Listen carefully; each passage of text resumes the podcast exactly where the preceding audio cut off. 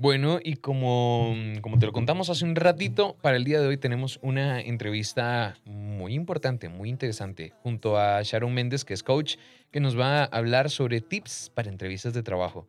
Sharon, ¿cómo estás? Shari. Hola, hola. Sí, Shari. Ya aquí soy Shari. Sha- Shari Muy feliz de estar acompañándolos aquí en un día de lunes lluvioso. Empezame por la mañana.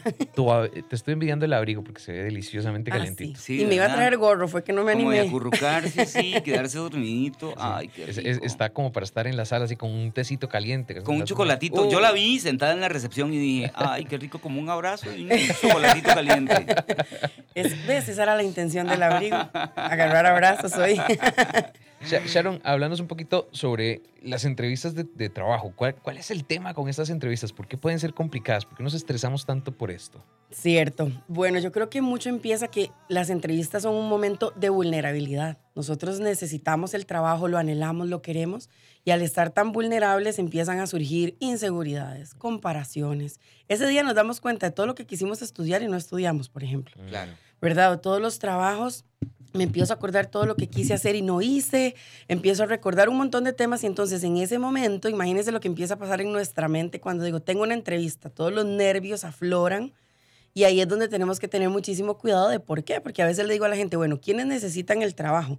Las empresas que te contratan también, o sea, en Claro. realidad es un proceso de compra y venta, ¿verdad? Porque no es una necesidad solamente mía, cuando alguien postula una vacante, significa que ellos también necesitan el candidato ideal. Entonces, cuando yo empiezo a ver las entrevistas desde ese punto de vista, digo, ah, bueno, esto es un tema de ganar, ganar. Claro. Eh, Es como un encuentro, de hecho, Chari, porque al fin y al cabo, eh, si no te dan el puesto, no es porque no sos la persona, es simple y sencillamente, oye, perdón, no, no porque no seas una buena persona o un buen candidato, es que tal vez, como lo decís, eh, o sea, te estoy buscando, me estás buscando y ocupamos hacer el match, es como una relación, Exacto. ¿verdad? Exacto, o sea, sí. realmente tenemos que tener la compatibilidad necesaria para que eso funcione.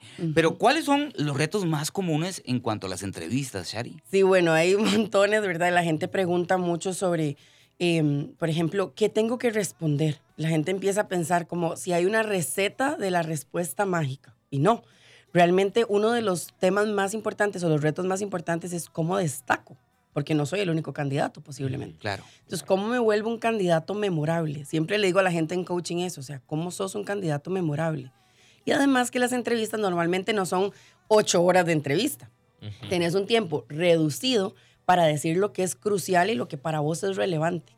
Entonces me encanta preguntarle a la gente, mira, si vos entras y salís de esa entrevista, ¿qué debería decir la gente de vos? Claro. ¿verdad? Es un tema de marca personal. De decir, bueno, en ese momento yo tengo 45 minutos, máximo una hora y media, que es lo que durará un proceso de entrevista, para decir lo que es importante para mí decir sobre mi carrera profesional, sobre mi experiencia, sobre mi educación y demostrar habilidades. Imagínense todo eso en un espacio de una hora. Sí, es que eso es como un capuchino, digamos. Es, eh, una primera cita puede ser como un capuchino, pero Exacto. una entrevista de trabajo es un expreso. ¡Pa! Un Exactamente. huevacito así Y- que y- tiene y- que... Y al final aplica como en una primera cita. Lo importante es ser auténticos. Sí, No tenés que tener ninguna postura más que dejar salir tu personalidad. Porque esa personalidad, considero, Shari, es la que andan buscando. eso mismo. Y eso lo puedes demostrar sencillo, siendo vos. Hoy estamos hablando de tips para entrevistas de trabajo con Shari Méndez, que es coach.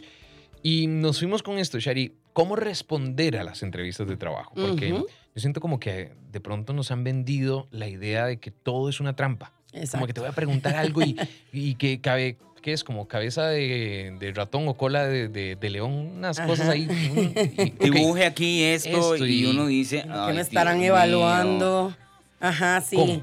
Bueno, lo primero aquí es, es importante, si nosotros queremos una receta para combatir los nervios, es la preparación. O sea, sí hay que prepararse, pero no prepararse para fallar, porque voy a prepararme porque me quieren hacer daño en la entrevista, como vos decís, no, al contrario, ellos de verdad necesitan el talento. Entonces, lo primero es, hay muchos tipos de entrevista, pero la más común es la entrevista conductual. Ujú. O sea, necesito evaluar habilidades y que puedas demostrarme que esas habilidades las puedes replicar en el trabajo para el que vas a estar. Punto. Esa es toda la ciencia detrás.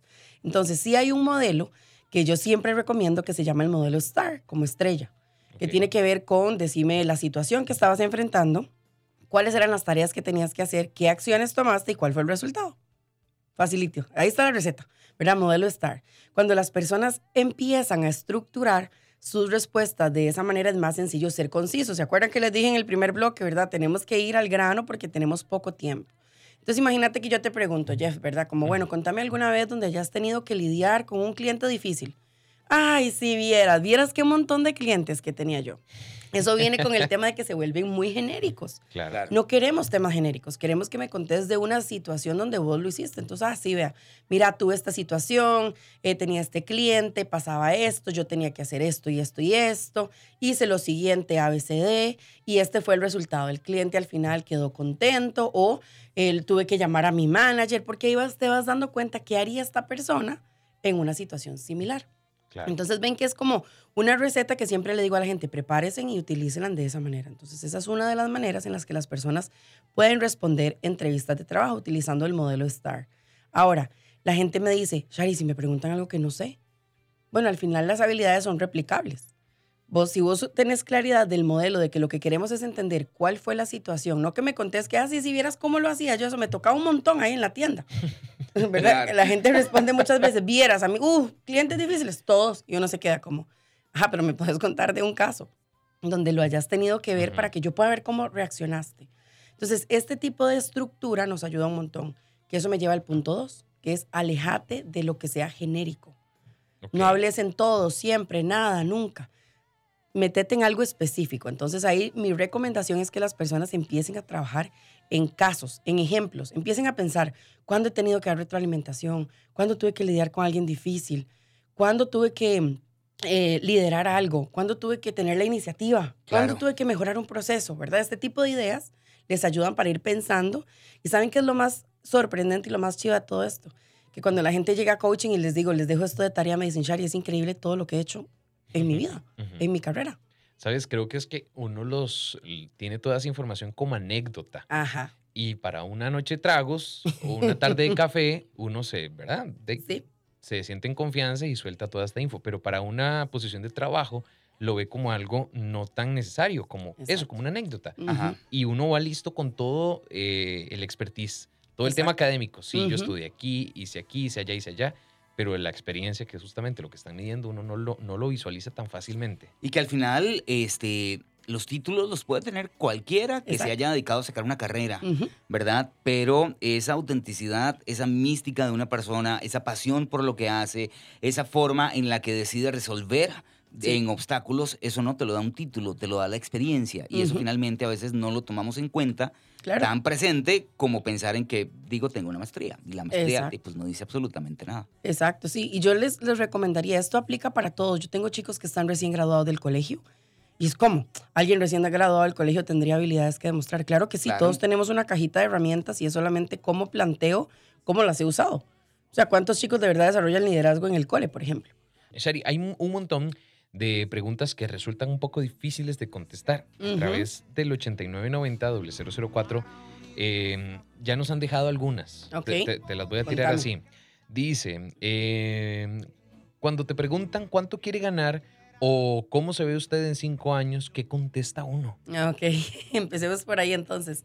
El tema de la pretensión salarial tiene que ser muy honesta también, ¿verdad? Porque, o sea, tenemos que ser realistas y tiene que ver, aquí dependerá mucho de si ya tenés un trabajo, si ya has estado, si estás intentando cambiar de trabajo, porque pensemos en que si vas a cambiar de trabajo, tenés que tener más o menos una idea de cuánto más querés ganar o por qué te vas a ir, ¿verdad? Mi recomendación es que den un rango. ¿verdad? Y que siempre estén abiertos a negociar. Entonces uno muchas veces le dice, mira, este es mi rango, es negociable. ¿Por qué? Porque la compensación ya no es como antes, que es solo salario. Ahora tenemos el tema de salario emocional, hay temas de beneficios. ¿Qué pasa si, mira, el salario es un poquitín menos de lo que esperas, pero te dan un seguro médico? Claro. tienen más vacaciones, ¿verdad? Te van a dar, no sé, un servicio de guardería, dependerá muchísimo. Entonces, el paquete de compensación hay que verlo como un todo. Entonces, para esa pregunta, mi recomendación es pensar en un rango y ser realista con un rango que te permita vivir, ¿verdad? Porque también hay mucha gente que agarra un trabajo por el primer salario que se le ocurre y a los dos meses se van. Entonces, de ahí fue peor. Porque dejaron un trabajo votado porque no pensaron muy bien en su paquete de compensación. Esa con el tema de compensación. La otra que decían por ahí es, ¿cómo te ves en cinco años? ¿En qué debería enfocarme yo? Si digo, ¿cómo te ves en cinco años? Y yo digo, mira, ya viviendo en Hawái, claramente ahí estoy sí. diciendo, mira, aquí estabilidad laboral no va a tener esta persona porque se quiere ir. Entonces tengo que enfocarme en, en cinco años, ¿qué estoy haciendo? ¿Qué habilidades nuevas estoy desarrollando? Por ejemplo, si me interesaría ser un líder de personas, digo, bueno, está bien, en cinco años me encantaría ya tener un equipo a cargo, por ejemplo, si es que mi meta es liderar personas. O sea, siempre esta pregunta de los cinco años quiere ver un tema de estabilidad. O sea, ¿cómo vas a estar? ¿Qué vas a estar haciendo que tenga que ver con el rol que estás haciendo hoy? ¿Qué pasa si estoy aplicando un rol de asistente administrativo y digo que voy a estar estudiando astronáutica? Mm. Y no tiene nada que, o sea, no tiene nada que ver con lo que estás aplicando hoy. Entonces, ¿verdad? Tenemos que ser como congruentes en que esa, esa visión a cinco años tenga que ver de alguna manera con el puesto al que estoy aplicando hoy. Qué importante definitivamente porque al final están buscando, como ya lo hemos dicho, una persona específica con calidades específicas con habilidades específicas y no se trata entonces de tratar de encontrar una respuesta tricky, diferente, nada, es simple y sencillamente saber también muy bien para qué empresa voy, qué es lo que tiene la empresa, este, mm, cuál es el puesto que están requiriendo y si yo realmente tengo esas aptitudes y demostrarlas. Entonces, como vos lo, lo, lo explicás. Y en así van a haber muchas preguntas más que al final te pueden poner nervioso, pero como dice Shari, mientras que vos te prepares, Exacto. sepas para dónde, porque a veces uno llega a una entrevista y ni siquiera sabes cómo se llama la empresa o qué hacen, ¿verdad? Entonces, qué complicado. he visto de todo, o sea, en mi proceso he visto mucho y, de verdad, una vez lo comentaba en redes, ¿verdad? El tema de la preparación es fundamental. Una pregunta tan sencilla que para la gente es así, les da unos nervios y un tema es contame un área de mejora. Pero les puedo decir, la gente se, se paraliza, ¿verdad? Es que, Shari, ¿qué digo si me preguntan un área de mejora? Hay un área de un área de mejora, ¿verdad? O sea, no, no, tenés por qué mentir, ¿verdad? Entonces llega la gente a decirte, soy perfeccionista. Y uno ya dice, ah, esa se la estudiaron de internet.